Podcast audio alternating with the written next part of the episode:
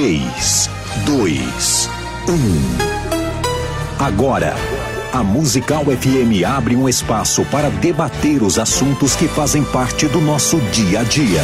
Sempre com convidados especiais para ajudar a esclarecer, iluminar a sua opinião. É a nossa missão. Direto dos estúdios da Musical FM na Avenida Paulista, debates com o pastor César Cavalcante.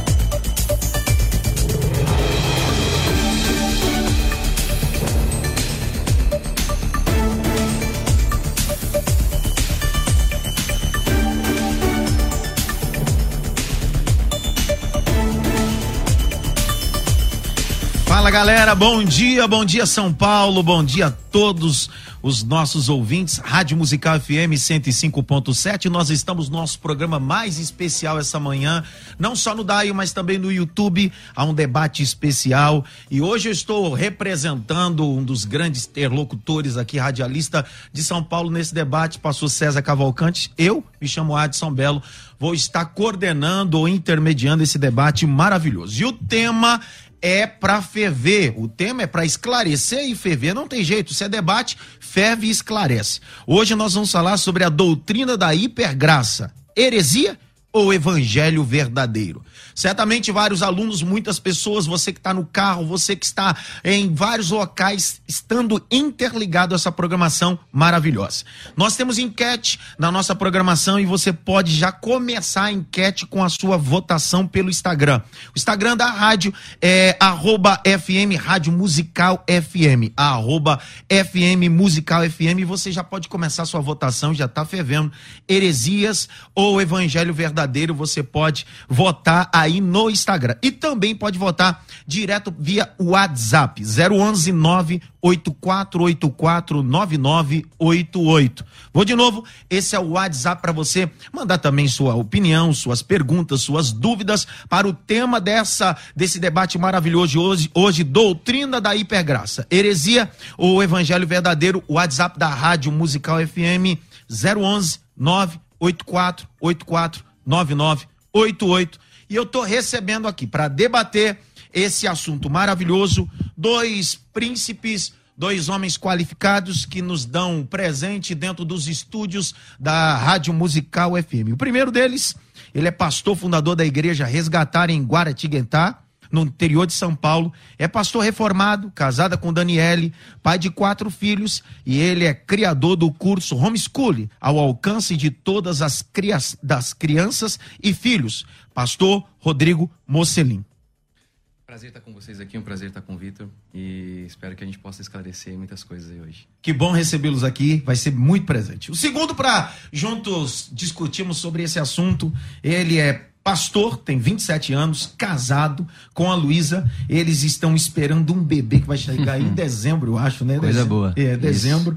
Vitor viaja o Brasil e entre outros países há 19 anos, desde 19 anos de idade, falando o evangelho. Ele serve como pastor há quatro anos da Igreja Por Amor, localizada em São Caetano do Sul, aqui em São Paulo. Ele fez seminário teológico na igreja em que cresceu e também é formado em psicologia, neurociência, escritor e também ama esporte. Um prazer recebê-lo, pastor Vitor Azevedo. Bom dia, bom dia, pastor Adson, pastor Rodrigo, mais uma bom vez. Dia, Obrigado Obrigado aí pela oportunidade. Assim, ó, formado não, é só eu tenho cursos, é, especializações, né, em psicologia. Que legal. Neurociência, isso. Psicologia e neurociência. Que ótimo! Pessoal, você já pode começar votando, também mandando o seu, é, as suas perguntas. Não se esqueça pelo Instagram FM Rádio Musical FM e também pelo WhatsApp 984849988. São 11 horas e 6 minutos, Rádio Musical FM, e vamos começar. Primeiro, é um assunto inteiramente é, desconhecido para alguns sobre o assunto da doutrina da hipergraça. E o grande problema está aí. Muitas pessoas são neófitos sobre o assunto e por isso a Rádio Musical trouxe vocês dois para falar. Eu quero começar fazendo as considerações sobre o assunto. Pastor Vitor Azevedo defendendo o lado sobre a hipergraça, sim, doutrina, e pastor Rodrigo Mocelin defendendo que hipergraça é uma heresia. E eu queria começar com o pastor Vitor Azevedo defendendo o ponto sobre a hipergraça.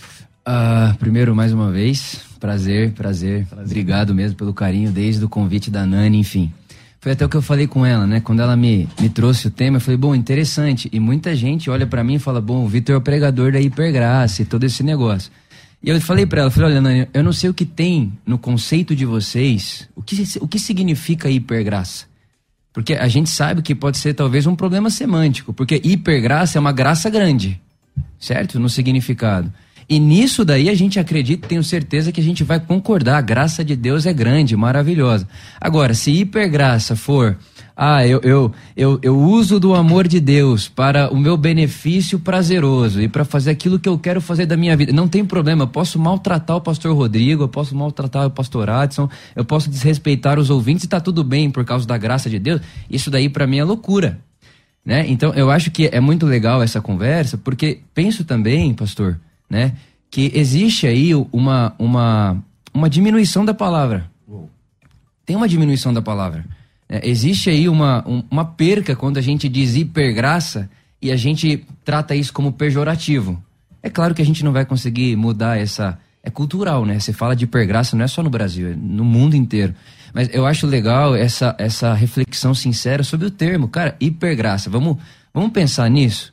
Vamos, vamos tratar a graça como sendo grande mesmo, porque muitas vezes você começa a falar, Deus ama você, o amor de Deus está sobre você, e a pessoa, hum, isso aí deve ser hipergraça. É mesmo, mas não isso daí que você está achando. Esse preconceito, né? Que utiliza da graça de Deus como uma desculpa, que aí o Bonhoeffer vai dizer que justifica o pecado, mas não justifica o pecador. Então, eu acho que, na verdade, esse. Eu até brinquei com a Nani, falei, acho que esse debate vai virar conversa, pô. né? No fim vai virar conversa, porque eu também acredito que usar da graça de Deus para irresponsabilidade com o outro e consigo é esvaziar a palavra e o sentido da cruz. Ótimo, ótima colocação, definição. Pastor Rodrigo Mocelin, hipergraça, uma heresia. Eu, eu acho que há mesmo um. De maneira pejorativa, tem sido tratado como uma licença para pecar. Uhum. Mas quando você vai conversar com muitos pastores, eles falam: não, não, não é uma licença para pecar. Ainda assim, e, e, e você ouve o, o, que eles falam, o que muitos pastores falam, e aqui eu estou falando do Brasil inteiro, eu claro. acho que há, há, um problema é, no Brasil de maneira geral, e no mundo.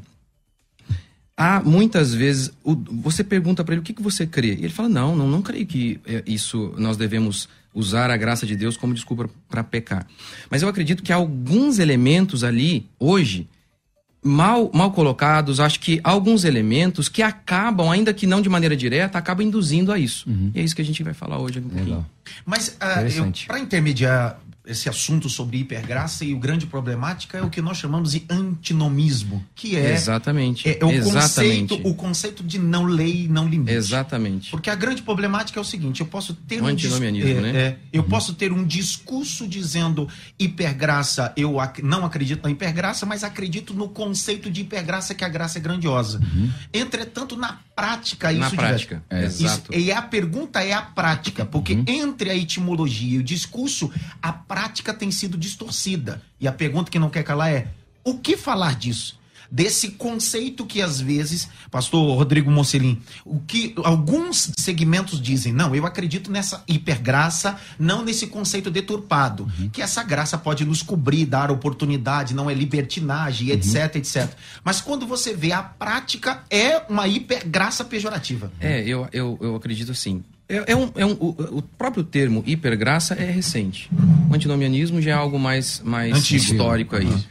Então, o que eu acredito. Olha o que acontece. O que acontece.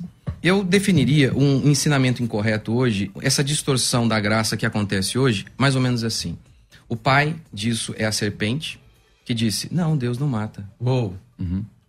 É, um dos seus apóstolos é Marcião, uhum. que foi excluído no ano 144 da igreja, porque ele dizia: Não, meu Deus não, não fica irado contra o mal. Uhum. E ele rejeita o Antigo Testamento. E a música tema é Claudinho Bochecha, só logo, só logo. é isso. E aí, só que, veja bem, eu vou pegar o exemplo da Igreja Católica. A Igreja Católica, Martin Lloyd Jones tem um livro falando sobre a Igreja Católica, e ele diz o seguinte: quando você vê a, a ortodoxia dela, parece que ela é tão ortodoxa em tantos elementos. Ela crê na inerrância da Escritura, ela crê na Trindade. E aí, só ela crê que a salvação é pela graça. E ela declara isso. Ela, nos seus dogmas, ela é contra a idolatria. Entretanto, ela diz isso aqui, e logo em seguida ela acrescenta algo que acaba por negar o que ela acabou de dizer. Por isso os reformadores saíram com os cinco solas. Uhum. Por que somente a fé? Porque a Igreja Católica também dizia, é a fé que salva, mas ela acrescentava algo uhum. que acabava anulando somente pela fé, somente pela graça. E eu acredito que acontece isso muito hoje, de maneira generalizada, em relação ao discurso em se tratando da graça, aí você pode chamar de hipergraça, você pode uhum. chamar de graça barata, de, graça, graça barata, barata, de Dietrich Bonhoeffer, enfim, você pode usar o que você quiser. Mas acontece muito isso hoje. Muito isso, que é o que a gente chama o velho né, antinomianismo aí. Tem um, um, um livro muito interessante, que é o livro do Sinclair Ferguson. A, a, história do livro é o seguinte: houve um debate no século XVIII, numa, no interior de uma igreja, no interior da Escócia. Qual, qual era o debate? Um, um homem chamado William Craig, ele estava sendo é, sabatinado para o ministério. Perguntaram para ele, de acordo com a confissão daquela igreja reformada: Você crê que é ortodoxo é ortodoxo dizer que nós temos que abandonar o pecado para crer em Cristo? E aí a resposta, ele falou assim: sim, eu, eu, eu olha, não, desculpa, ele, ele fala assim: não é ortodoxo, a, a pergunta era do, do, do, do, da confissão deles, não é ortodoxo dizer que precisamos abandonar o pecado para ser salvo. E aí ele respondeu: concordo, concordo. Mas logo em seguida ele voltou atrás. E aí houve toda uma celeuma. Veja, essa é a crença, a crença correta. A confissão estava correta. Olha, você não tem que abandonar o pecado para crer. Você crê e então Cristo vai mudando você. Uhum. Porque aí já não é mais graça. Claro. Só que aí o que aconteceu? Aí houve uma celeuma.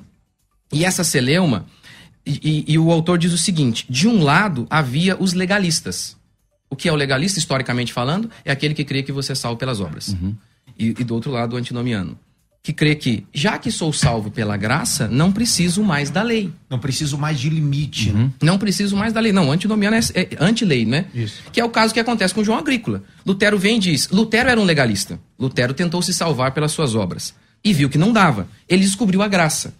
E aí, o que acontece? Lutero tira um pé da beira do caminho e cai no evangelho. João Agrícola ouve e fala: É verdade, somos salvos pela graça.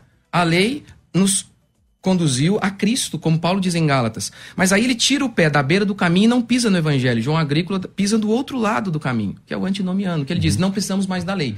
Então, assim, como a Igreja Católica, eu acho, eu acredito que acontece muito isso hoje. Muitas vezes você conversa com muitos pastores e eles dizem: não, não é isso que eu estou pregando, licença para a graça, é licença para o pecado, o que eu prego. Mas na prática, o, o, o discurso acaba sendo assim, muitas vezes. Pastor é. Vitor Azevedo, a pergunta, segundo o que o pastor Rodrigo Monsenini está dizendo, é o seguinte: o senhor acha que a mensagem atual uhum. ou é muito legalista? Sim. E a pregação é muito legalista, agressiva e uhum. precisa desfrutar dessa hipergraça? Uhum. Assim, né, até citando um, um teólogo reformado Sim. que o pastor citou, o Lloyd Jones. Ótimo. Ótimo. Inclusive, foi, foi com ele que eu aprendi a seguinte fala. Ele diz o seguinte: o teste do pregador. Ele fala assim: se os seus ouvintes. Conheço essa frase. Né, enquanto Ótimo. não te ouvem falar, enquanto eles te ouvem falar. Então, Vitor, faça o teste. Se as pessoas que te ouvem falar da graça de Deus não, se, não sentem uma liberdade cativante, uma liberdade que é esplêndida, e ao mesmo tempo uma certeza de que quer faça qualquer coisa ou não faça qualquer coisa, não mudará nada em relação a ela, a Deus e Deus a ela, se, se isso não está acontecendo, então não é o evangelho que você está pregando. Então o que ele está dizendo é assim: a pregação da graça ela vai produzir um senso de liberdade extrema e uma certeza absoluta, não há o que eu faça para mudar Deus a meu, a meu respeito. Então eu, eu, gosto de pensar assim: a, o evangelho é a boa nova que diz para mim o amor de Deus é incondicional. Ele me ama e concordo que muitas pessoas vão utilizar sim isso daí de muleta. Paulo passou por isso. Por exemplo, Paulo, quando ele escreve a Romanos, né, no capítulo 6, ele diz: O que diremos, pois, diante dessas coisas? Que coisas? O evangelho que ele acabou de discorrer em Romanos capítulo 4, 5, né? 4, a salvação é pela fé, a justiça é pela fé. Romanos 5, é, em um homem todos pecamos, em um homem, se, se pelo, pela desobediência né, de um só homem veio a condenação, pela obediência de um só homem e tal. Então ele está pregando o evangelho e chega no capítulo 6, versículo 1, ele diz: Que diremos, pois, diante dessas coisas? Pecaremos para que a graça de Deus superabunde? Óbvio que não. Nós que morremos para o pecado.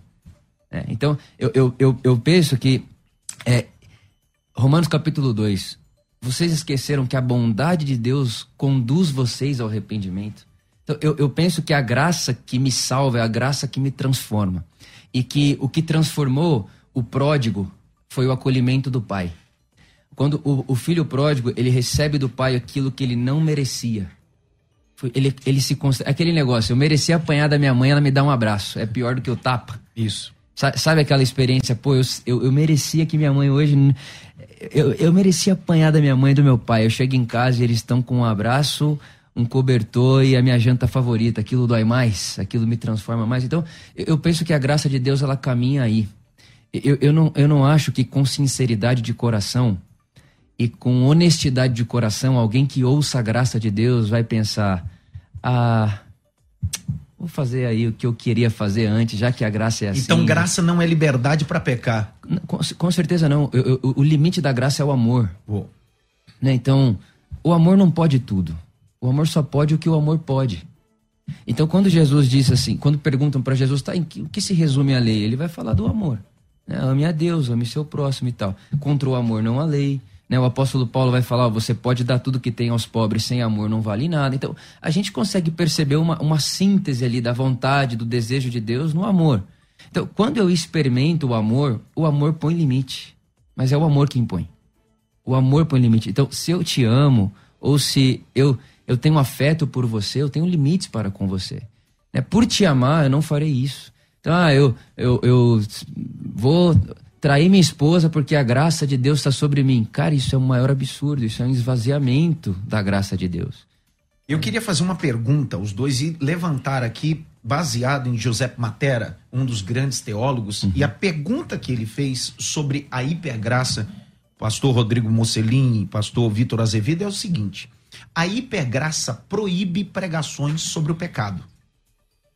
A hipergraça tem um contexto púlpito, a exposição bíblica não é ambiente para fazer exposições de pecado, mas sim só a graça. Uhum. A pergunta que não quer calar, queria saber de vocês. Segundo o teólogo José Matera, ele diz: os pregadores nunca falam contra o pecado. Uhum. Então a hipergraça diz: não fale sobre o pecado, não confronte o pecado, apresente só a graça, porque a graça tem um poder convincente de fazer o indivíduo reconhecer.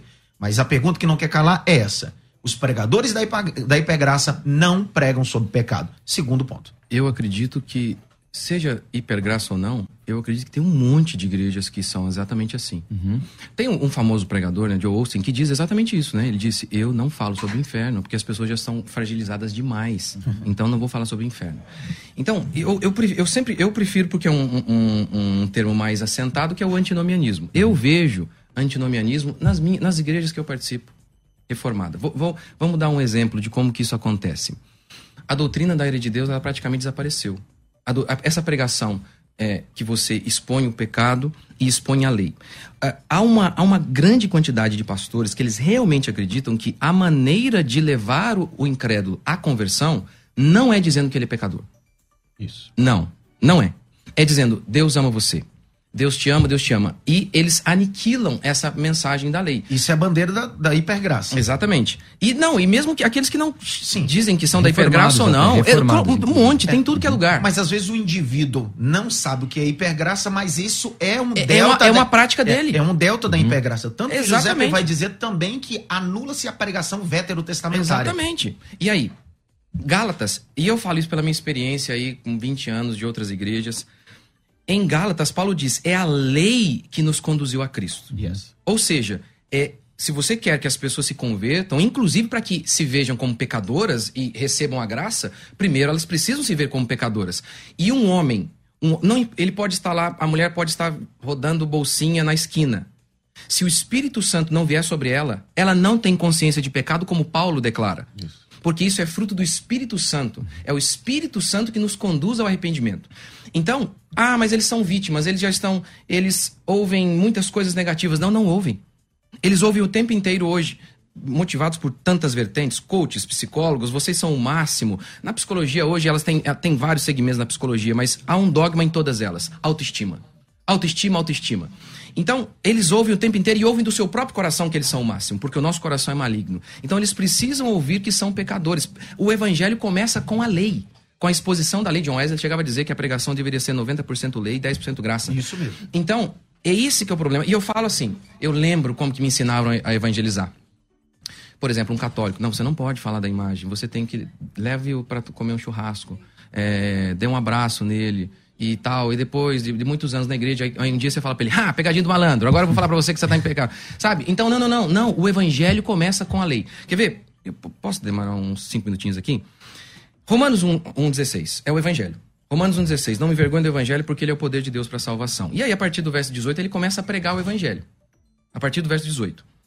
A ira de Deus se revela do céu contra toda impiedade e perversão dos homens que detêm a verdade pela injustiça, porque o que de Deus pode conhecer é manifesto entre eles, porque Deus lhes manifestou. Porque os atributos invisíveis de Deus, assim o seu eterno poder, com a própria divindade, claramente se reconhecem desde o princípio do mundo, por meio das coisas que foram criadas. Tais homens são por isso indesculpáveis, porque tendo conhecimento de Deus, não glorificaram como Deus, nem lhe deram graças, antes se tornaram nulos em seus próprios raciocínios, obscurecendo-os de coração insensato, inculcando-se por sábios, tornaram-se loucos, e mudaram a glória do Deus incorruptível em imagem de homem corruptível, bem como de aves, quadrúpedes e répteis. E aí ele conclui. Por isso, Deus entregou tais homens à imundícia. Então, nesses seis versículos que eu acabei de citar aqui, como que Paulo começa a pregar o evangelho? Primeiro, ira de Deus. Martin Lloyd Jones também dizia o seguinte: se você retirar a ira de Deus da Bíblia, vai sobrar bem pouca coisa para pregar. É um, é um verdadeiro milagre que, que eles conseguem pregar, pregar e nunca falar da ira de Deus, porque eu prego na minha igreja seguindo livros inteiros. E quantas vezes eu tenho que falar para eles assim, gente, de novo eu vou dizer para vocês que vocês são terríveis. Então, segundo, dando, dando só um, um adendo, segundo os nossos ouvintes e aqueles que estão nos assistindo aqui, existem muitos que não sabem sobre hipergraça, mas acabam praticando, Praticando. a hipergraça. Pastor Rodrigo Azevedo, é, Vitor Azevedo, perdão. Toma. É, já- De- já- Deixa eu só concluir, só concluir, posso concluir? Então você tem aqui primeiro, ele começa a pregar o evangelho, ele fala da ira. Segundo, ele diz o seguinte: Deus os entregou à imundícia. Sim. Ele chama esse povo de imundo. Loucos.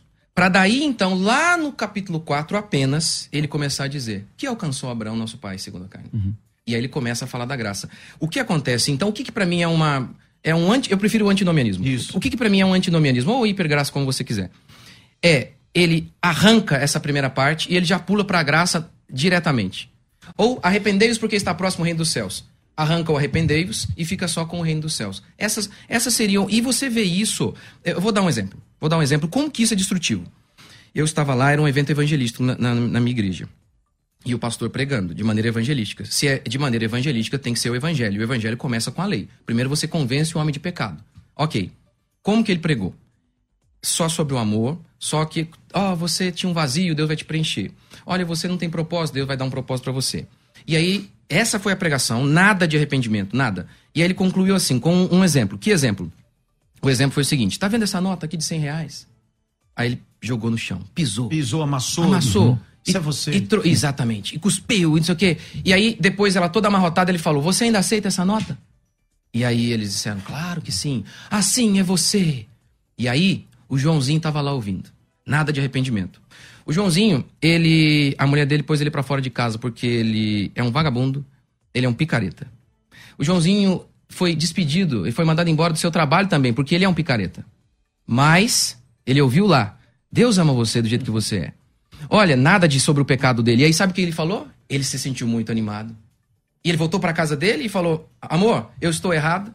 Não, ele foi arranjar outra esposa, porque se pisaram em você, e, e é isso que muitas vezes acontece. Hipergraça. É, eu, eu, eu só penso assim, né, pastor, é, que a gente não pode começar, por exemplo, a leitura em Gênesis capítulo 3, na queda. Existe Gênesis capítulo 1, onde Deus uhum. cria o ser humano à sua imagem e sua semelhança. E é onde o Paulo e começa, viu Deus né? que era bom.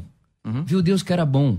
Então, eu, eu, eu acho né, e essa é a minha perspectiva claro. da, da, leitura, uhum. né? É o óculos que eu aprendi a colocar, enfim, que me fez sentido. Que sim, de fato, a, a ira de Deus, pô, um cara que não fica irado com a maldade não é uhum. santo. Uhum. E Deus é santo. Ele se ira com a maldade, sim, né? Mas, por exemplo, se a gente pega Jeremias, né? Jeremias está ali sete anos antes de Cristo, mais ou menos. Isso. Por aí, né? Se não me engano. Naquela época, Israel, Israel tá adulterando, Israel tá violentou a aliança, Israel está idolatrando. Israel está num, num, num, num, momento espiritual escuro, uhum. sombrio. Aí vem Deus falar com Israel e começa a cantar amor sobre Israel, numa situação dessa. Então, eu não sei, Pastor Rodrigo, se eu, se eu consigo pensar, se me faz tanto sentido assim, essa, essa realidade assim. O Joãozinho não vai se constranger em ser picareta, vagabundo com o evangelho. Eu penso que existe sim uma, uma força, existe sim um poder no evangelho, que é uma boa notícia. É que, é que como ele pregou, ele não falou da lei, ele não pregou o evangelho. Entendi. Eu entendi, é isso, eu entendeu? Mas assim, mas cê, cê, não sei, estou conseguindo me fazer entender, sim. né? Uhum. Existe na boa notícia, ó, Deus estava em Cristo, uhum. reconciliando consigo o mundo. Existe nessa mensagem, nessa pregação, uma bondade de Deus que conduz o ser ao arrependimento. E aí sim, penso que é quando o, o, o ouvinte dá a mão ao Espírito Santo e se deixa levar. Uhum. Né? E aí existe assim a, a, conversão, vai existir ali a mudança de vida, a transformação da vida. Que quem produziu? Obviamente, né? o, o Evangelho. Então, é, eu, eu, eu, de fato penso que existem pessoas que excluíram a, a, ira de Deus da sua mensagem. Deixaram de lado Deixaram de lado, exatamente. Não apresentam mais. Sim, mas a, ao mesmo tempo é um amor que se ira. Não é a ira como é porque é aquela do Pascal, né? Ele vai dizer, olha, Deus fez o ser humano à sua imagem e semelhança, nós pecamos, fomos fraturados e a gente passou a construir um Deus segundo nós. Né? Então agora Deus se parece com o Vitor caído. E o Vitor caído, ele irado não ama. Ele odeia, ele tá com raiva, ele tá com ódio. É, e aí eu acho que esse é o problema, quando Deus se parece com o Vitor com raiva. Não, não é um amor que se ira com a maldade é um Deus que se enquadra, que se projeta, que está projetado a partir da subjetividade do Vitor. Então, o Deus segundo o Vitor, irado, ele mata e te faz mal. Porque se eu me irar com você na minha carnalidade, eu quero que você morra. Já Deus, Deus é um amor que se ira. Deus é a graça que se que, se, que vai contra o, o, o mal, né? Que vai e, e não vai nunca dar a mão e fazer as pazes com o que é feio com o que não é bonito, com o que é morte, com o que não é vida, né? Então, eu, eu penso que sim, de fato, a, a, a lei nos conduz a Cristo, na verdade, para mim, até chegarmos em Cristo, tudo é condutor temporário, tudo. Né? Inclusive, a própria Escritura diz que a Escritura nos leva a Cristo, a consciência humana também pode nos levar a Cristo, inclusive a natureza. Então, tudo é condutor temporário a Cristo. Inclusive, essa conversa uhum. pode ser para muitos ouvintes um condutor temporário a Cristo, porque a conversa vai acabar. Mas se ela pegar a mão de Cristo, acabou. É um condutor temporário. Mas, pegando, é... pegando um exemplo aqui, posso pegar o exemplo que ele falou do Jeremias? O próprio Jeremias, Jeremias capítulo 28. Jeremias 28, o povo já havia sido, uma parte já havia sido levado para a Babilônia. Porque não foi, a Babilônia não veio apenas uma vez, né? Pelo menos sim, quatro sim, vezes. Sim. Uhum. Uma parte já havia ido para lá. E o que aconteceu? Esses homens viram, viram seus parentes sendo levados. Ok, pense nisso. Veio então, e Jeremias havia profetizado: só depois de 70 anos vocês vão voltar. Só 70 anos. Veio um cara chamado Ananias. E Ananias vem e fala o seguinte: Eis que te digo, daqui a dois anos vocês vão voltar. Não é uma boa notícia? Boa notícia. Ótimo, mas era falsa. Sim. Uhum. Não iam voltar. Jeremias então diz assim para Ananias: Você é falso. Uhum. Você é falso. E por quê? Aí ele explica.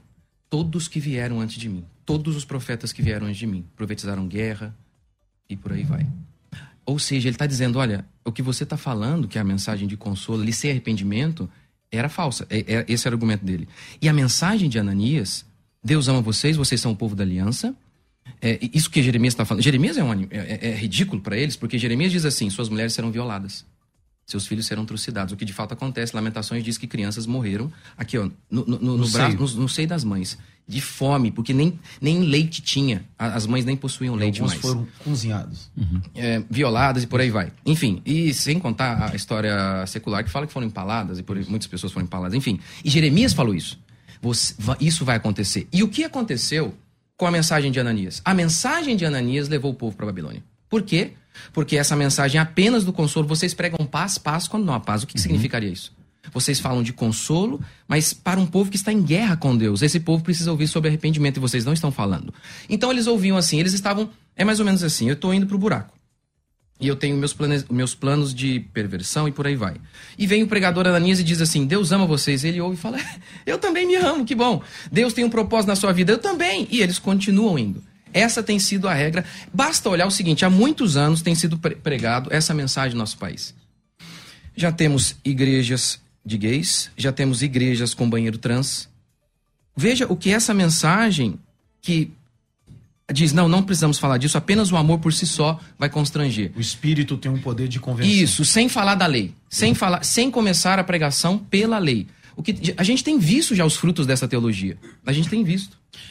O negócio tá fervendo na Rádio Musical FM, um assunto maravilhoso, mas só que eu tenho um break. Preste atenção antes da gente entrar no break. Você pode fazer aí sua votação. Vai lá no Instagram, também no WhatsApp 9011 98484 9988. Eu tenho algumas perguntas maravilhosas aqui ainda depois desse break. Os líderes são autorizados a ensinar mesmo vivendo em pecado. A hipergraça diz: o indivíduo líder pode viver em pecado e mesmo pregando. Outra coisa, a hipergraça prega so, contra a instituição, a igreja local, a organização. Nós vamos tratar tudo isso depois do intervalo, uhum. porque a ideia é isso. Vamos para os intervalos, não saia daí, fique sintonizado com a gente. Isso é Rádio Musical FM Debate. Tá forte. A Musical está de aplicativo novo. Entre na loja de aplicativos do seu celular e baixe a nova versão.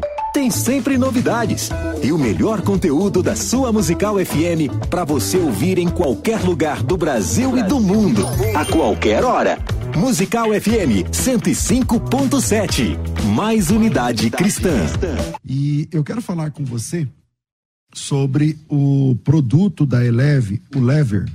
E antes de explicar para você, deixa eu trazer um depoimento para você sobre esse produto que vai melhorar a sua forma de enxergar, você que está aí com problema de a vista embaçada, a visão cansada, os, tem que trocar de óculos sempre, né? Tem que viver no oculista. Então, se liga nesse depoimento e eu volto. Fiz a cirurgia da catarata do olho esquerdo. E aí eu fiquei sem enxergar nada após a cirurgia. E eles me disseram que eu precisava fazer uma segunda cirurgia para reparar o erro que tinha acontecido. Mas eu comecei a ver a propaganda e eu tive o interesse de tomar o lever, né? A partir do segundo mês eu já tive uma boa diferença na visão. Comecei a ver cores, vultos. Eu conversei com a minha médica, expliquei do problema e ela falou que para eu não fazer a segunda cirurgia, já que eu estava começando a enxergar bem melhor. Hoje, seis meses depois, eu já enxergo 70%, com certeza enxergo a vida mais leve. Se você também quer, né? A gente toma remédio para tanta coisa, mas você já percebeu que a gente não toma remédio para nossa visão? Qual foi a última vez que você usou um colírio para refrescar, para melhorar a sua visão?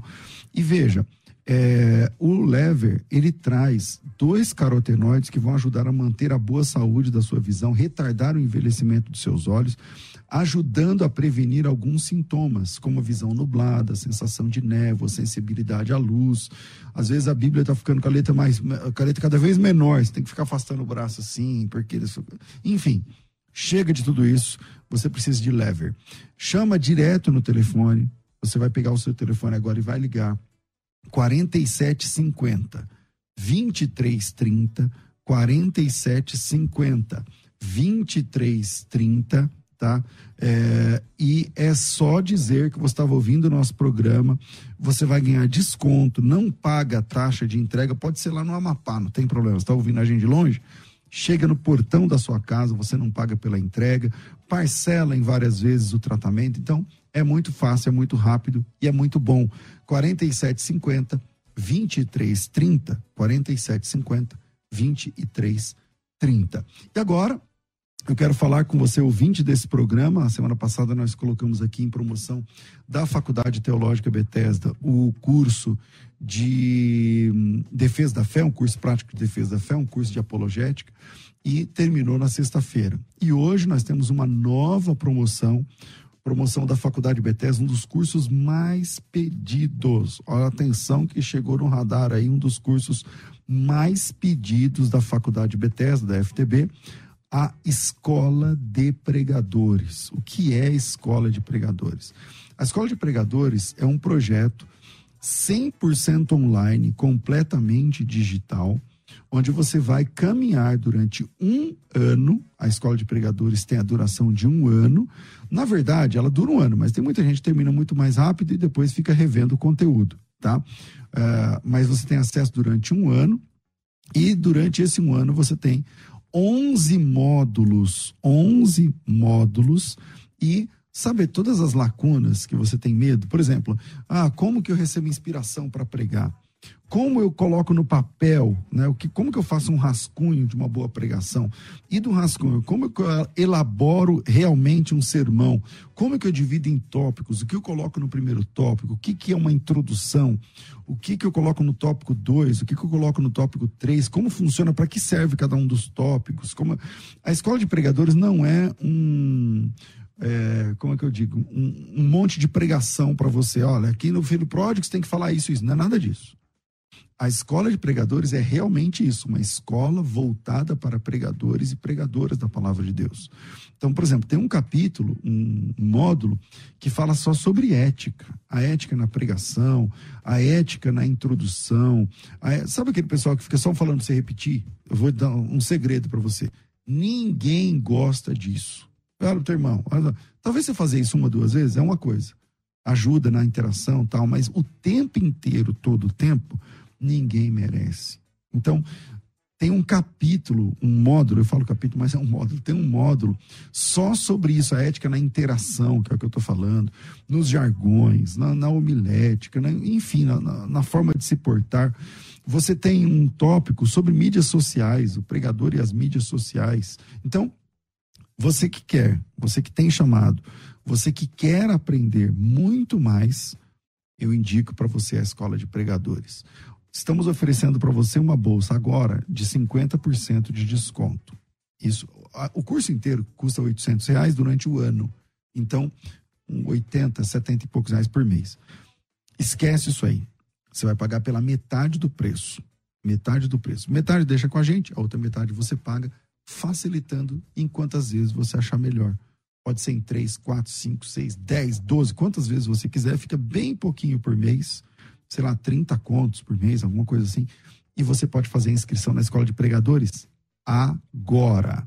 Pastor, como eu faço? É só me chamar no telefone, no WhatsApp e colocar teu nome, tracinho pregadores. WhatsApp 9907 6844, chama no WhatsApp 9907 6844, vou de novo, 011 9907 6844. 9907 6844, nome, tracinho, pregadores e seja bem-vindo a um novo tempo no seu ministério. Estou aqui direto das terras bíblicas para fazer um convite barra desafio. Dia 16 de julho tem Hebraico Fácil Imersão, um nível que você nunca viu. Leitura, escrita, pronúncia e transliteração. A sua alfabetização em um único dia. Começa às 9 da manhã e vai até às 18 horas. Você precisa de um caderno grande, uma Bíblia em português, de uma caneta e muita vontade de aprender. Mande teu nome, tracinho imersão para esse WhatsApp 9907 6844. Bem-vindo. Você está ouvindo Debates aqui na Musical FM. Ouça também pelo nosso site www.fmmusical.com.br.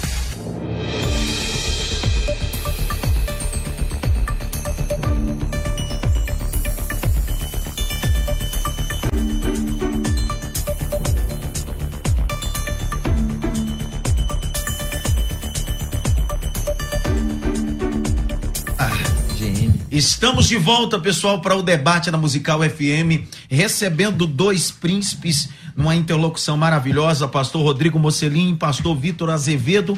Nós estamos tratando sobre hipergraça, doutrina ou heresia, evangelho verdadeiro ou heresia airese. Mas antes de nada mais, eu quero convocar e convidar você amanhã o um debate com o tema Somos predestinados por Deus? É o arminianismo e o calvinismo. O molinismo foi tirado de, de pauta. Amanhã será uma discussão maravilhosa. E amanhã é, tem uma chamada do pastor Juliano Fraga convidando você para um debate maravilhoso. Vamos lá!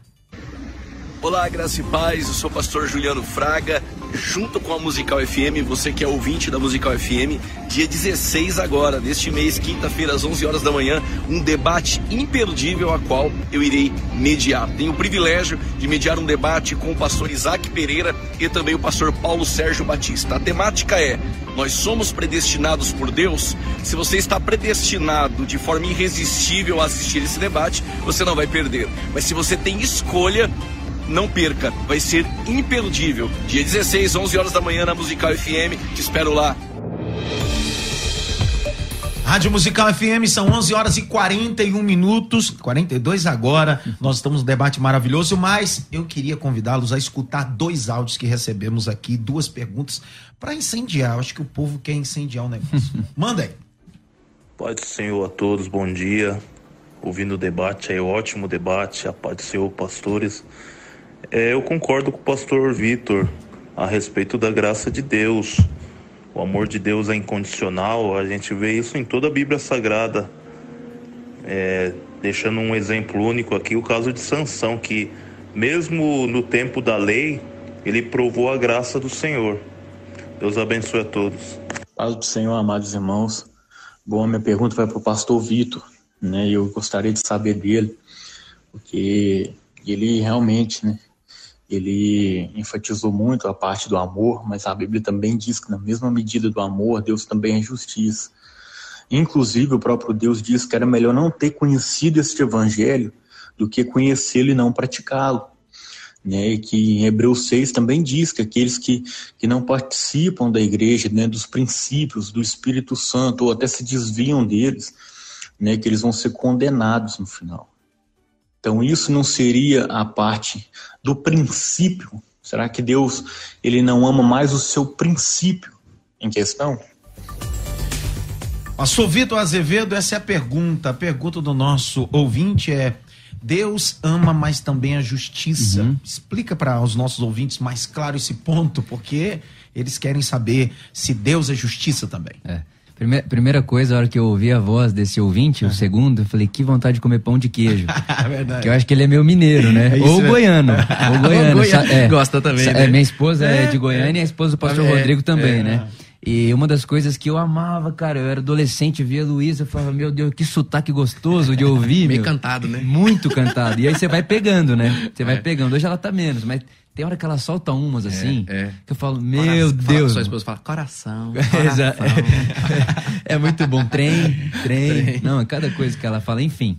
Não temos o nome, né? Da não, pessoa. É, não tem o nome. Não tem. Vai.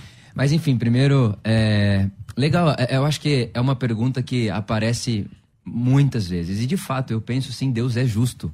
Deus é justo. Deus é justiça. Ele não, não tem como. Deus é santo, né? E não tem como ser santo e não ser e não praticar a justiça. Eu acho que para mim o grande ponto é quando a gente começa a pensar justiça na nossa subjetividade. Então, por exemplo, Paulo, 2 Coríntios capítulo 5. Deus estabeleceu justiça na cruz. E aí eu pergunto para nós, o que significa a cruz para o Vitor, para nós, pastor Rodrigo, pastor, o que, que significa a cruz para esse ouvinte? Para mim, a cruz não é o que Deus fez. Para mim, a cruz mostra quem Deus é. Yes. Na, na, cruz, eu não, eu não consigo ver um Deus uh, manipulando a cruz, fazendo a, a, a, cruz como ideia de Deus. Eu não, eu não consigo chegar aí. Para mim, a cruz é quem Deus é. Deus está submetido ao pior que o ser humano pode fazer. A cruz é, historicamente, inclusive, né, pode me corrigir se eu estiver errado, a pior tortura que o ser humano já inventou. Uma morte lenta, dolorosa, cruel, cruel e esmagadora. Né? A postura que você fica pendurado numa cruz é, é, é para você demorar a morrer. E, e você começa a ficar esmagado internamente, obviamente com fome. Né? Então a cruz é como se fosse para mim o pior que o ser humano pode fazer, esse pecado que o pastor Rodrigo falou, essa, esse, o, o, o, a escuridão que o ser humano pode chegar se encontrando com a graça de Deus na pessoa de Jesus. Então vem João para nós e diz, né? Ninguém nunca jamais viu a Deus, mas o Filho que está no seio do Pai o revelou. Jesus veio cheio de graça e verdade. Então para mim a cruz, a cena da cruz é um encontro do nosso pior com o que Deus tem de melhor, que é a sua graça, o seu amor. E ali a gente encontra a justiça de Deus. Não é ali que Deus faz justiça? É, o, o, apóstolo Paulo vai chamar essa cena de justiça de Deus. Exato. Então, é, eu acho, pastor Adson, ouvinte, né, pastor Rodrigo, que muitas vezes, como eu disse, a gente acaba espelhando em Deus a nossa queda. Deus não caiu. Continua de pé. Deus continua e ele, e ele não muda, ele é imutável. Não é que ele se tornou isso agora, né? Não é que a cruz converte Deus, não. Jesus, isso, isso é interessante. Isso eu aprendi com, com um teólogo chamado Brian Zend. Conhece, pastor? Não. Brian Zend. Teólogo muito gostoso de ler, uma leitura muito. Ele faz ficar simples, sabe? É bem bonito a leitura desse, desse cara. Ele diz assim: olha, Jesus não veio mudar a, a ideia de Deus sobre nós. Jesus veio mudar a nossa ideia sobre Deus, o que a gente pensava sobre Deus. Então, quando eu olho para Jesus e vamos colocar em última instância a cena da cruz, eu vejo a justiça de Deus ali. Ali está a justiça de Deus. João capítulo 17, que antecede um pouco né, a, a, a prisão de Jesus e, enfim, a sua morte, Jesus diz assim: Pai, glorifica o teu filho. E esse glorifica, se você vai ler ali né, no texto, ele está falando assim: revela. Revela o teu filho.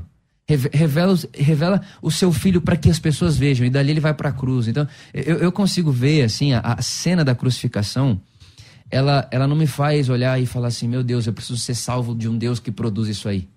Eu quero abraçar esse Deus que se submete a essa feiura humana, entendeu? Eu posso fazer uma pergunta, pergunta minha, não de ouvinte, claro, claro. ao pastor Rodrigo, ao pastor Vitor Azevedo. Claro. É o seguinte: como observar Atos dos Apóstolos, capítulo 5, como graça e justiça na morte de Ananias e Safira? Cara, é. O, onde o senhor observa aquilo sobre graça e justiça? Você acha que acredita que aquele fato que ocorreu uhum. por causa de uma mentira uhum. pode acontecer hoje e você vê graça e justiça naquilo ou não? Olha, eu vou ser bem vulnerável. Por que, que eu estou fazendo essa pergunta? Uhum.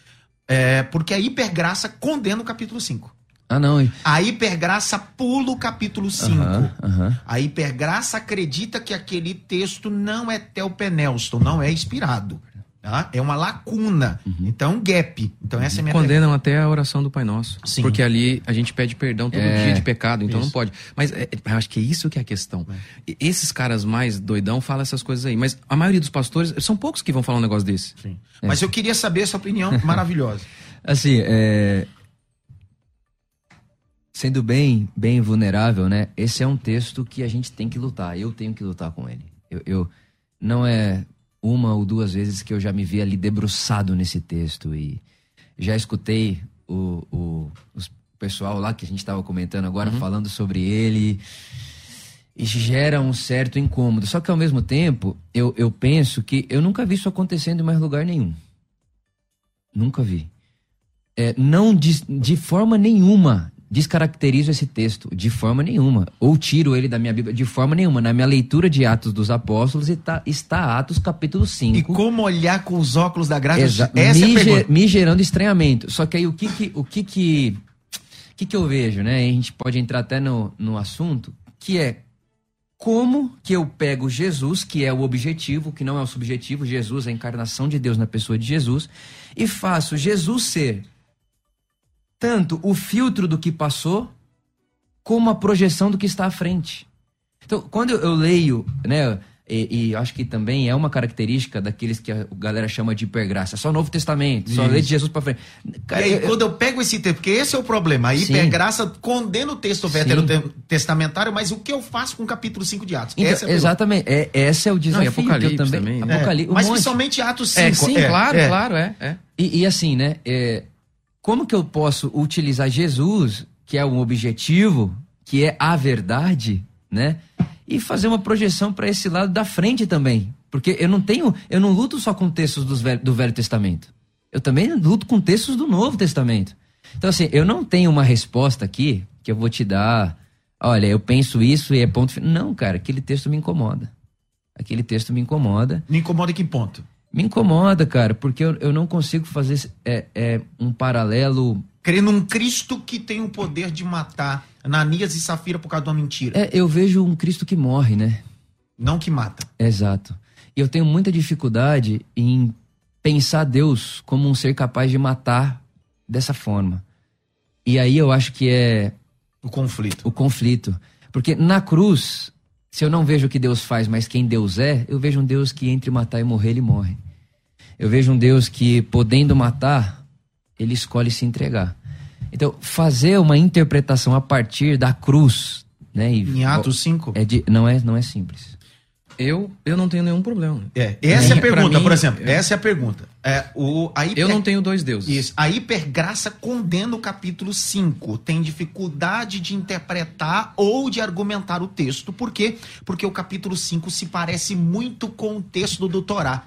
Quando a rebelião acontece, Deus abre o chão. Ou o Salmo 137, né, em que o autor, inspirado pelo, pelo Espírito Santo de Deus, diz: Bendito aquele que pegar o seu filho, ao filho da Babilônia, e esmagá-lo contra a pedra. E aí? É por isso que a hipergraça, ou o antinomianismo, ele é terrível. Porque ou você, o que, que você tem que fazer? Porque tem muita passagem falando que Deus mata. Tem muita passagem falando sobre isso. Como que você vai fazer? Ou você ignora, como muitos fazem. Muitos fazem, ficam fazendo isso, porque escolhem, salpicam os textos. Aí chega uma hora que você flerta com o liberalismo. E é o cuidado que precisa ter. Você flerta, porque não tem como. Não tem como. Ou você faz um salto cognitivo ali, fica ignorando, ignorando, ignorando, porque tem muitas passagens falando sobre isso. Aí chega um ponto que você tem que fazer isso. Não, eu tenho que ignorar isso aqui.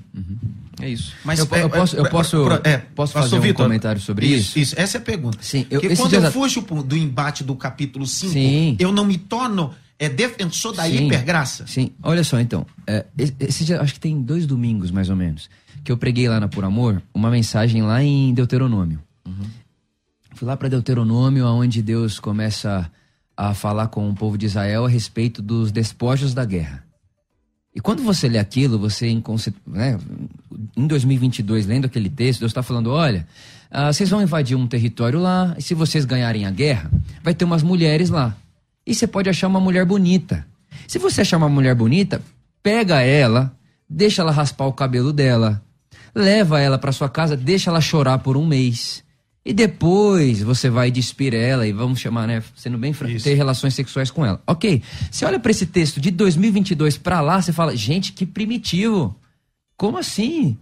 O que, que tá acontecendo?" Só que se você põe o pé na história lá, aquilo é um avanço Absurdo. extraordinário. Por que, que aquilo é um avanço extraordinário? Porque na época não tinha regra para despojos. Faz o que você quiser. Essa mulher era mulher de inimigo. Deita com ela a hora que você quiser, não precisa deixar. E o raspar o cabelo, por exemplo. O que, é o raspar o cabelo? Respeita o luto.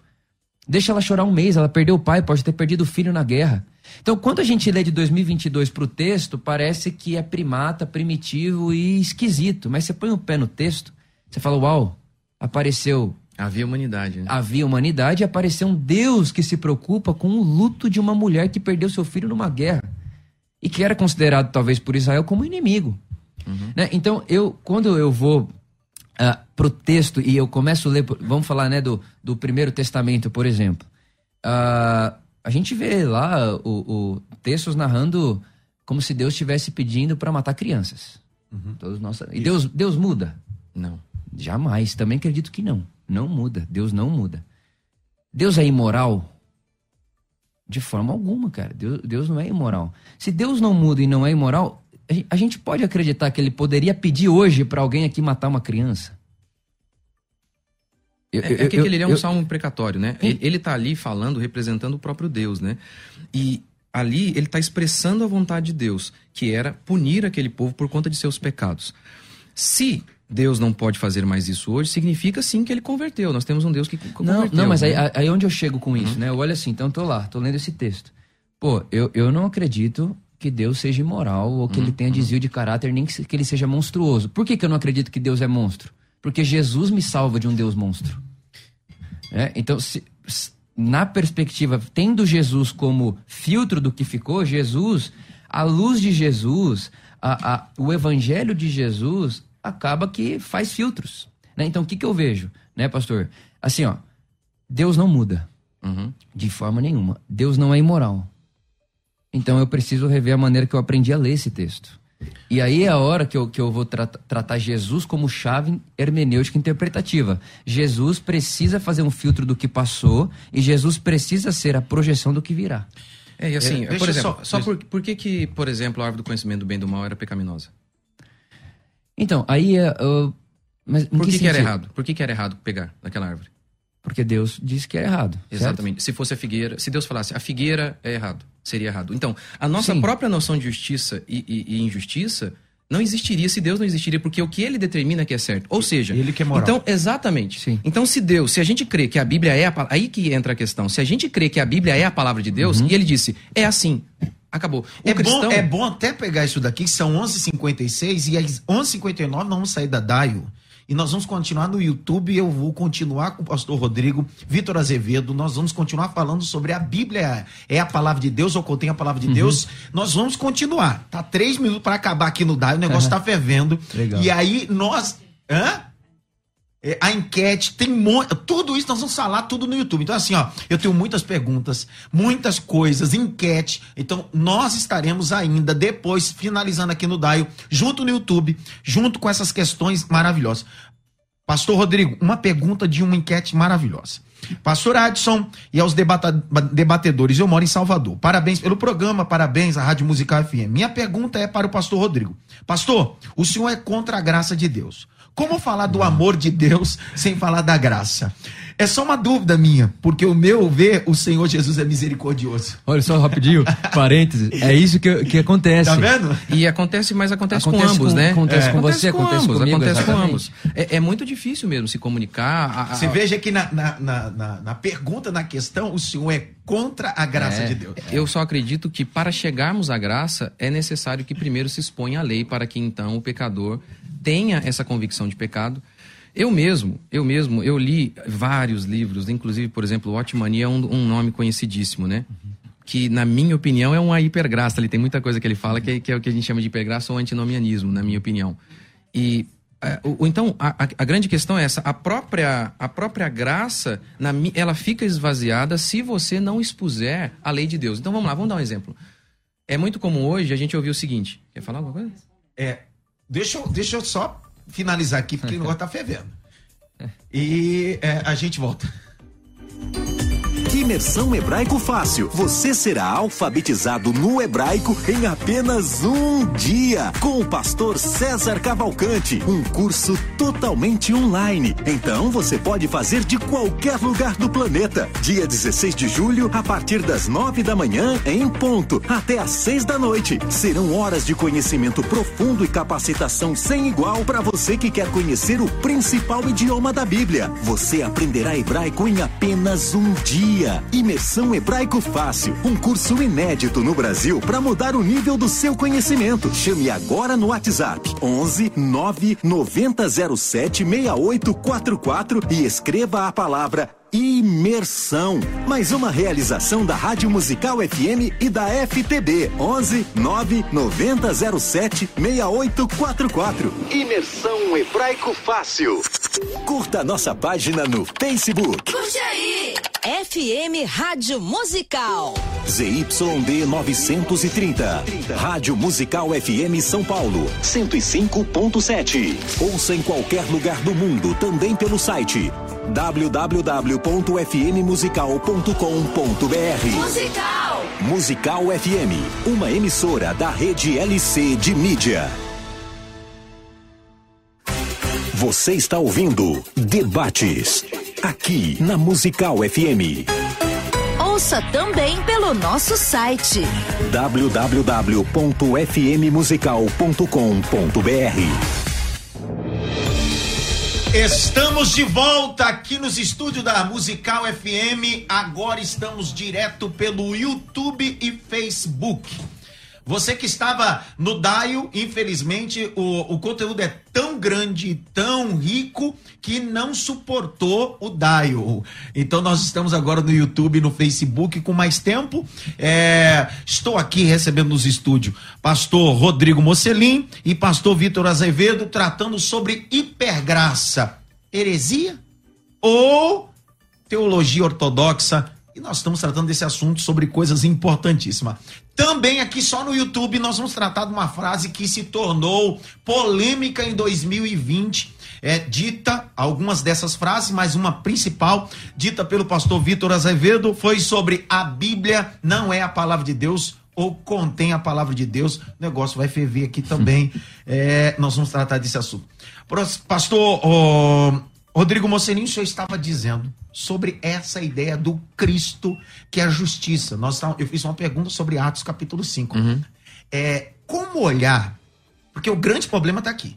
Como Giuseppe vai dizer, a hipergraça, ainda os defensores da hipergraça, sem saber, defende Atos capítulo 5 como um Deus irado. Uhum. E para que vocês tenham é, é, essa ideia, a hipergraça acredita que Ananias e Safira não foram mortos por Cristo. Foram mortos pela instituição Uhum. e por um líder legalista. Exatamente. E é isso que eu queria discutir com vocês. Porque a pergunta que eu deixo aqui para vocês me responderem e responder os nossos ouvintes é: quem matou Ananias e Safira?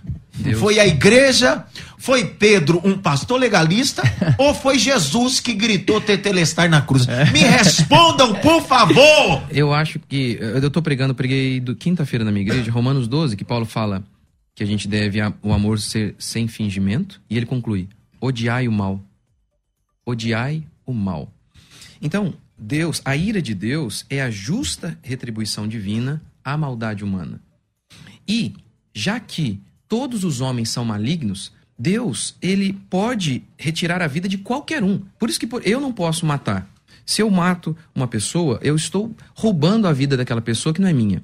O suicídio também é pecado, porque a minha vida não é minha. Por que Deus não peca quando ele mata? Porque tudo é dele. O ar que eu respiro é dele. Ele não pode cometer pecado. E então ele, em sua ira, a, a ira de Deus não é descontrole humano, como nós vemos em relação aos seres humanos. Não é descontrole. É a justa punição de Deus em relação à maldade. Por isso, Paulo fala em Romanos que nós devemos odiar o, o que é mal. Então, eu acredito que o que acontece hoje, hipergraça, antinomianismo, é que há uma, é como se Jesus no Antigo Testamento fosse mal, Deus fosse mal no Antigo Testamento, no Novo Testamento ele enviou Jesus e falou: Nossa, o que, que a gente fez? E converte. É claro que quem em sã consciência diz isso? Ah, apenas alguns, vai. Marcião, ou os liberais. Marcião, Marcião disse, e retirou, inclusive.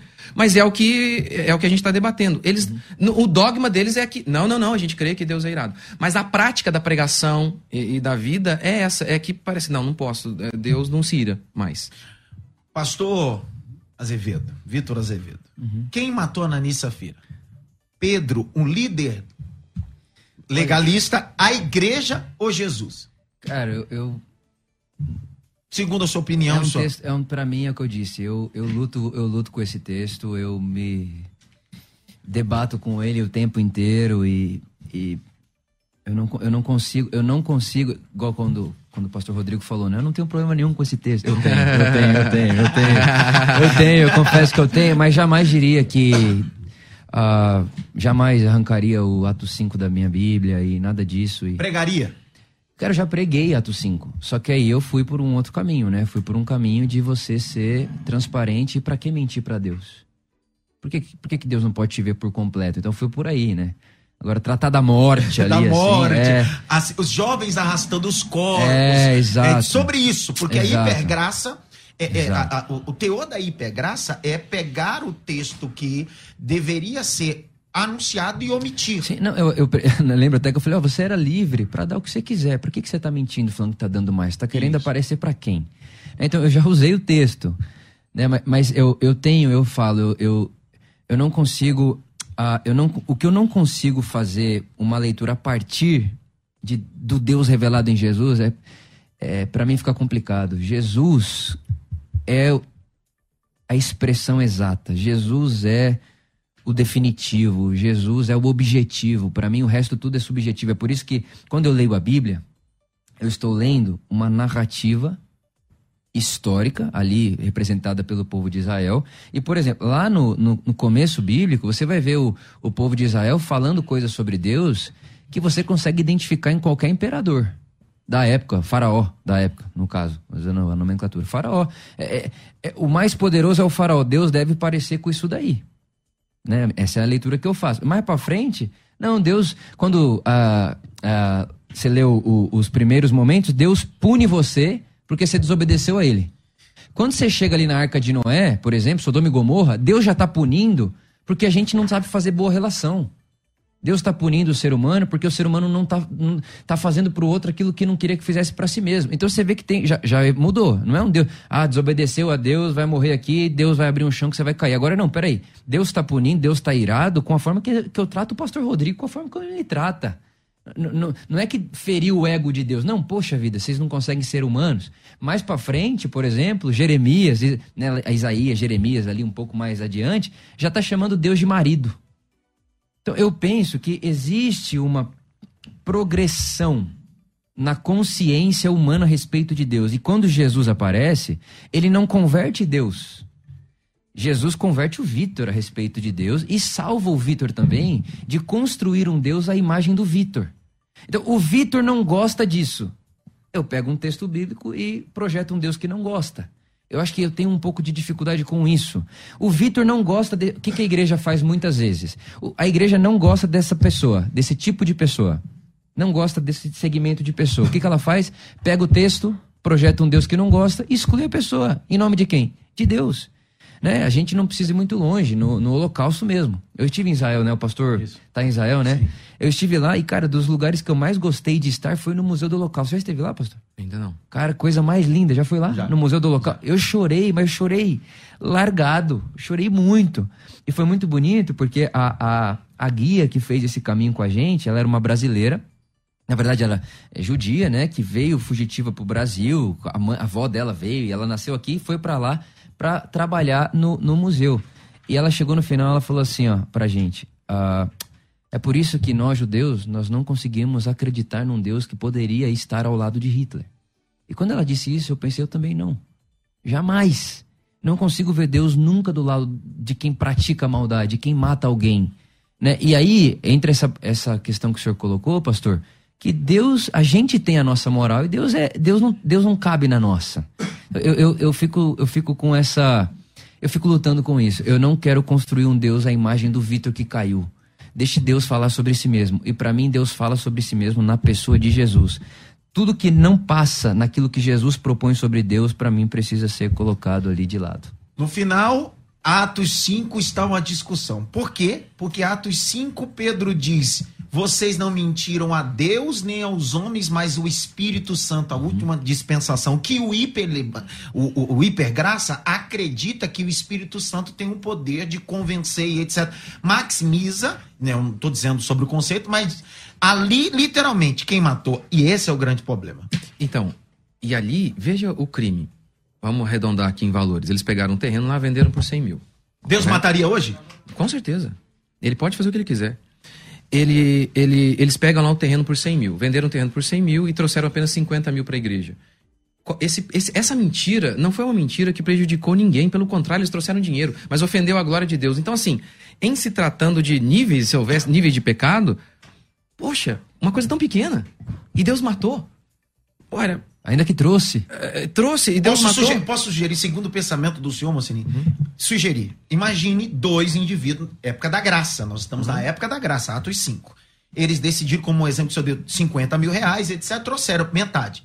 Quer dizer que o que foi condenado ali não foi o preço ou o valor que eles trouxeram, mas sim a atitude que fizeram, que foi a uhum. mentira. Exatamente. Ok? A pergunta que não quer calar. Se o indivíduo hoje congrega numa igreja e essa igreja, o, hiper, o hiper, hipergraça não acredita no dízimo. Muitas das vezes, a condição da hipergraça não acredita no dízimo. Se esse indivíduo acredita no dízimo e ele recebe um salário, e nesse salário ele deposita menos do salário, ele está mentindo, sim ou não? Sim, com certeza. Dentro sim, da confissão sim. dogmática. Se ele ganha 10 mil, isso. vai lá dar o dízimo da 500, 500 tá mentindo. E a pergunta que não quer calar: Deus mata hoje do jeito que matou em Atos capítulo 5? Ele pode. É a fazer. pergunta para você. Isso. Mas claro que pode. Isso. Agora, a pergunta não é, a pergunta não é nossa, mas espera aí, ele não fez. Ele ele não fez isso agora. A pergunta é a seguinte: quando a gente fala, por exemplo, sobre eleição, né? É, a gente fala, poxa, Deus elegeu, o calvinista acredita que Deus elegeu alguns e salvou a todos. É, e salvou alguns. Deus condenou a todos, salvou alguns. Por exemplo, há um barco, há um barco com 100 pessoas e todas elas são criminosas. Deus envia um barco para salvar aquelas pessoas, mesmo assim. Envia um terceiro, um quarto barco e todas elas dizem assim: não, não te quero. Não te quero, não te quero. E aí, ainda assim, Deus fala: não, vou eleger um, vou salvar um. A pergunta que quer calar é: não é porque ele salvou um, a pergunta é por que ele não condenou todo mundo. Todos são pecadores e todos poderiam e, e deveriam ser mortos. Em relação ao que Deus fez ali, a pergunta não é porque ele matou aquele homem que mentiu. A pergunta é porque ele não matou todos os outros ainda que estão mentindo sistematicamente. Ele poderia fazer e ele ainda não fez, dando chance ao arrependimento. É, eu, eu, já, eu já penso assim, é, que Deus pode tudo, mas o amor não pode tudo. O amor não pode Deus tudo. pode tudo, mas o amor não pode tudo. É, o amor não pode. Quem ama pode menos. Eu Abre penso. mão. Quem ama pode menos. Sempre. Ah, a gente tá com o seu filho aqui, com certeza você já deixou de fazer coisa porque ama ele. E eu com a minha esposa em casa, ela passou muito mal. Né? Ah, Os primeiros três meses. Ela ainda tá meio devagarinho e tal. A gente tá no quarto pro quinto mês. Mas, cara, por amar ela, eu, eu, eu não, não tinha algo que poderia acontecer que eu não tivesse disposto a abrir mão, porque quem ama pode menos. Então eu vejo Deus dessa maneira. Ele pode tudo, ele pode tudo, ele pode tudo e não deve explicação pra ninguém, nem pro Vitor. Não deve explicação pro Vitor. Mas o que é o amor podendo tudo? Eu acho que o amor é o limite, né? Se a hipergraça é a ausência de limite, então ela vai contra completamente o caráter de Deus, que tem limite. Deus tem os seus limites no seu amor, penso eu. Nós estamos na Rádio Musical FM, estamos recebendo pastor Rodrigo Mocelin, também pastor Vitor Azevedo, tratando sobre hipergraça.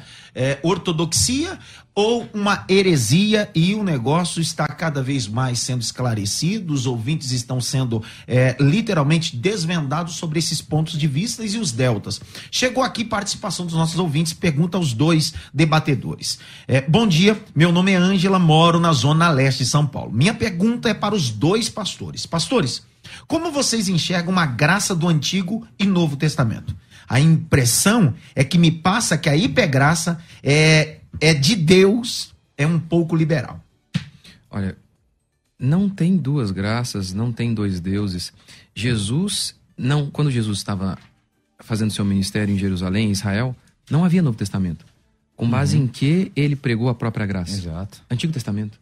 Então, nós não cremos que, por exemplo, no Antigo Testamento alguém foi salvo pela lei, eles foram salvos pela graça, Uou. crendo no Cristo que viria, com a única diferença de que nós hoje cremos no Cristo que já veio. Então você vê graça, você vê graça e misericórdia no Antigo Testamento e você vê Deus punindo no Antigo Testamento. Você vê graça e misericórdia no Novo Testamento e você vê Deus punindo no Novo Testamento. Então, eu acredito que quando você crê na hipergraça, você é antinomiano, você vai acabar parando em alguns textos e você vai flertar com o liberalismo. Você vai ter que chegar uma hora e falar: não, não dá, isso aqui pra mim não dá. Como Marcião fez. Marcião não conseguia conceber a ideia de que Deus podia punir, então ele acabou fazendo o quê? Rejeitou e falou: não, isso, a Bíblia não é a palavra de Deus. Ele, ele selecionou os livros que ele tinha. A ele queria. Bíblia é o quê? A Bíblia não é a palavra de Deus. Então, preste atenção.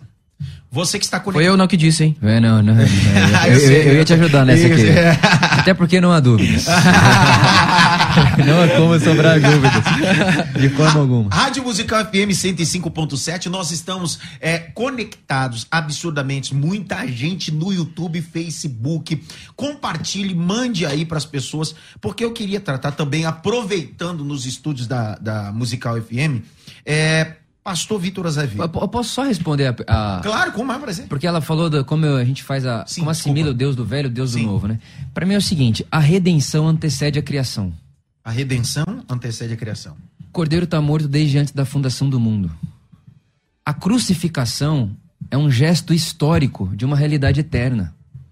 O, o- o- o- se- só há Deus. E, e se Deus não se esvazia, não cabe mundo. Deus completa todo espaço. Deus é absoluto, ele completa todo espaço. Então, para haver espaço a outro, Deus já esvaziou. E aí eu vejo a crucificação, que a gente encontra ela na história dois mil anos atrás, ela é uma realidade eterna. O Cordeiro já é conhecido e foi nos revelado. É o que o apóstolo Pedro vai dizer. O Cordeiro foi revelado a nós na crucificação. Mas já é uma realidade. Então a graça antecede qualquer coisa a graça, a, a doação, o, o amor de Deus. Então, não há mesmo Deus do Velho Testamento e Deus do Novo Testamento. Na É o único Deus. É o único Deus. Há percepções que vão progredindo. Essa é a, é a- leitura que eu faço.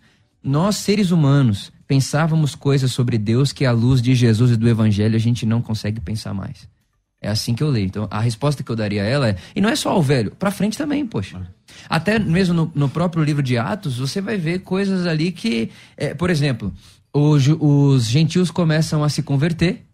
E aí começa a galera que é de Israel ali, judeu, começa a judaizar os gentios. Aí Paulo fala, ô, o que que tá acontecendo, né? O que que tá vendo aí? Aí fazem um concílio. E no concílio eles vão fazer decisões. E aí eles chegam pro povo e falam, ó, pareceu bem ao Espírito Santo e a nós isso aqui. O que eles estão fazendo? Escrevendo, sintetizando, interpretando o evangelho, o evangelho de Jesus, com a pergunta que o seu tempo está fazendo. Então, eu gosto muito de um outro teólogo, Paul Tillich, ele fala assim: a filosofia pergunta, a teologia responde. Né? Então, é, é como que eu posso ouvir as perguntas de hoje e responder com o evangelho? É, então, é assim que eu leio. Não há um Deus do velho, um Deus do novo. Há uma percepção que evolui e a revelação de Deus na nossa história, ela está em totalidade, plenamente, em absoluto, na pessoa do filho. Quem me vê, vê o pai e todo esse negócio. Ótimo. Um dos deltas da hipergraça é acreditar na sua fundação bíblica, entretanto, não dar relevância à palavra de Deus. Entender que o pensamento, alguns vão dizer que a hipergraça é o neognosticismo. A hipergraça é o neognosticismo. Lembrando que o gnosticismo era alta patente teológica que acreditava não só eh, em sincretismo, e mas principalmente acreditava na filosofia, na boa ideia, na, na abordagem. Aproveitando nisso, para pastor Vitor Azevedo, em 2020, uma declaração tão importante que o senhor deu na rede social, isso viralizou, isso faz parte do nosso debate sobre hipergraça, heresia ou não. É, na época, é, estávamos todos reclusos em casa. Isso, um monte de gente em casa, acabou viralizando Sim. quando o senhor disse a Bíblia não é a palavra de Deus, ela contém. É. A É. hipergraça acredita nessa frase. E a pergunta que não quer calar é: cortaram isso? Isso é a verdade? Isso é o que permeia teu coração, Sim. a tua ideia teológica? A Bíblia contém ou é a palavra de Deus? Ok. É, acho que a primeira coisa que vale a pena falar sobre esse Claro. episódio é que o, o nome da, da- do vídeo é Como Ler a Sua Bíblia. Aham. né? E teve muitas pessoas que cortaram, claro, trechos e mais trechos e começou a, a espalhar uma ideia de que o Vitor é anti-Bíblia. Pelo, pelo contrário, eu leio minha Bíblia todo dia, desde minha adolescência. Amo esse texto, senão não estaria aqui, né? Não, não estaria aqui de forma alguma. Então, a- o nome do, do, do vídeo era Como Eu Leio a Minha Bíblia. Então, eu estava incentivando a Por Amor, que é a comunidade que eu pastorei, a leitura das escrituras. E eu acho, cara, que é, eu perdi um pouco ali a noção do espaço da fala na internet. Se eu estivesse falando numa sala de aula da Por Amor, Não aconteceria nada. não aconteceria o que aconteceu, poderia gerar dúvidas e tudo isso. Então, eu, eu, eu até fiz um vídeo depois desse, né? Por opção, a gente escolheu tirar o vídeo do ar, e na época tinha muita coisa envolvida, que não cabe aqui, mas pessoas da nossa própria equipe que foram muito afetadas pela minha fala. Eu falei, peraí, tipo, em relação a trabalho mesmo, Sério? enfim, sim. Ah, então a gente preferiu tirar. Por causa dessa fala? Exato, por causa dessa fala. A equipe da... Cara, em um dia já tinha mais de 15 mil comentários no vídeo. Um dia. E assim. É, a frase que pegou é você fala assim, ó, a Bíblia, tem gente que fala que a Bíblia é a palavra Isso, de Deus de capa a isso, capa. isso. Não é? É ou não é? Então, aí então, vou chegar aí, né? Só pra. Tá. É, 15 mil comentários, pessoas dia. da equipe foram. não, fo- fo- foram muito prejudicadas, né? Inclusive no seu ambiente de trabalho, enfim. Então a gente preferiu tirar. E não foi uma, uma decisão ah, minha, foi uma decisão nossa. Nós nos reunimos, né? Então eu, eu quis ouvir outras pessoas. A gente sentou junto numa mesa como Muitos essa. líderes se chamaram. Cara, muitos, muitos, muitos e muitos. Enfim, ah, o que que acontece ali? Eu acho sim que eu acabei utilizando expressões que saem, e ainda mais num corte. Pô, Seco. fica mais terrível ainda. Já diverge do que a pessoa pensa. No corte, é que esse moleque. E aí eu sou menino, né? Então você vê Você o 25, vídeo. Eu tenho 27, na, época, eu tinha 25. 25 anos. Então, assim, você vê um moleque desse falando assim da Bíblia, tá, tá tirando. E eu imagino a indignação que gera no coração das pessoas. Por exemplo, você tava falando ali, terceira geração de pastor. Pô, você tava lá quando não tinha bateria. Aí veio o moleque num de vídeo. 25 anos.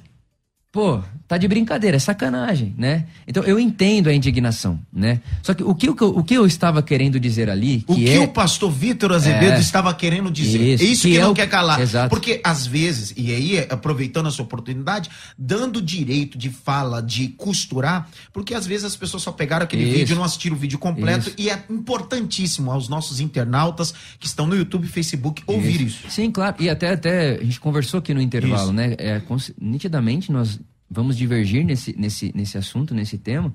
Mas o que eu estava querendo dizer é o seguinte: ó, quando eu falei de Jesus, é, quando você lê a Bíblia de capa a capa, como sendo palavra de Deus, né? O que, que eu estava dizendo?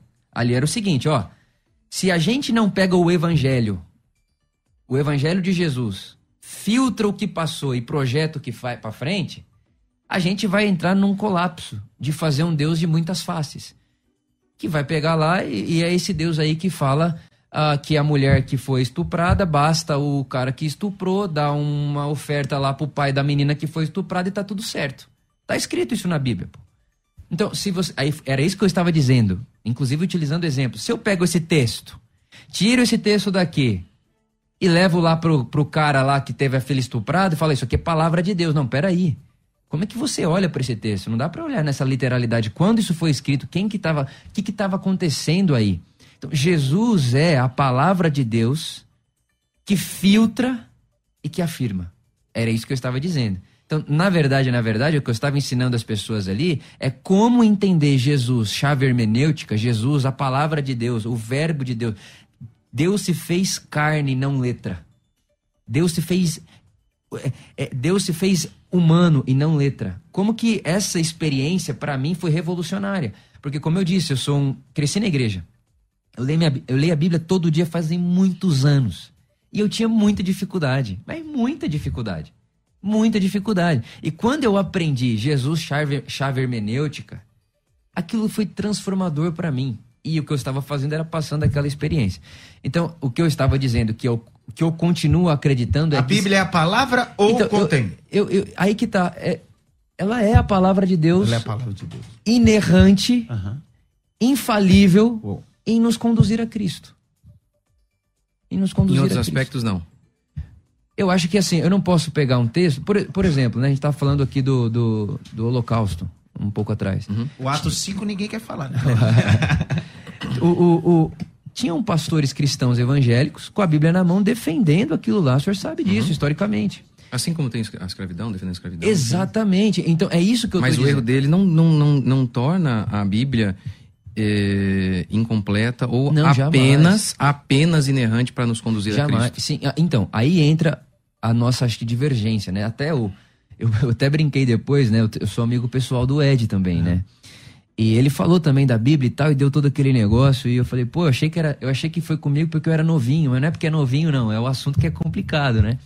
Então, assim. É... Porque para nós isso é liberalismo, né? Pra, é, Beira. É, Isso- é, isso- e- é. eu, eu também eu entendo, só que eu penso que o que nos segrega muitas vezes são essas caixas.